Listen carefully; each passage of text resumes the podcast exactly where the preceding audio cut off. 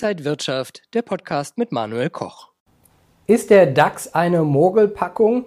Der wahre DAX hat Anlegern jedenfalls zwei verlorene Jahrzehnte beschert. Was Sie jetzt als Anleger über den deutschen Leitindex wissen sollten, unser Thema bei Inside Wirtschaft. Ich bin Manuel Koch. Herzlich willkommen.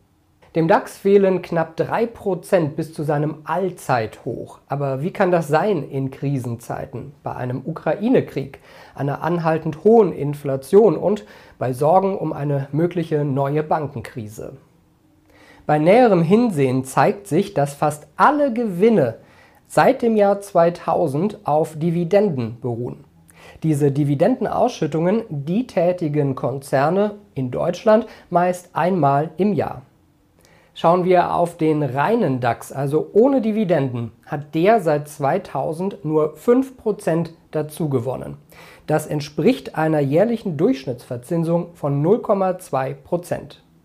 Schauen wir auf andere Börsenindizes wie den Eurostox 50, die Nasdaq, Dow Jones, S&P 500, zeigt sich ganz klar, die werden als reine Kursindizes berechnet, also ohne Dividenden und die haben deutlich besser in dieser Zeit performt. Selbst wer den DAX miet und stattdessen nur in langweilige Staats- oder Unternehmensanleihen investiert hat, der kam im Schnitt auf einen höheren, soliden Zuwachs, ganz ohne die nervenaufreibenden Kursschwankungen. Übrigens reinvestieren viele Anleger ihre Dividenden nicht in den Markt. Dividendenausschüttungen müssen dann auch oberhalb der Freigrenze von 1000 Euro pro Jahr mit 25 Prozent versteuert werden.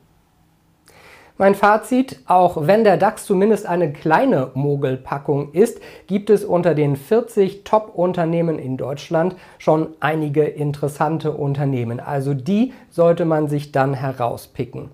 Wer zum Beispiel nur in einen einzigen ETF investieren will, der sollte sich vielleicht dann doch an einem MSCI World oder einem FTSE All World orientieren. Der MSCI World ist mit gut zwei Drittel in US-Aktien investiert, der FTSE All World knapp unter 60 Prozent. Und eins muss man sagen, auch wenn die Tech-Riesen in den letzten Monaten und Jahren verloren haben, sie haben funktionierende Geschäftsmodelle, die Gewinne werden wieder sprießen und somit sind diese Aktien auch in der Zukunft interessant. Und wenn euch diese Sendung gefallen hat, dann abonniert gerne den Podcast von Inside Wirtschaft und gebt uns ein Like.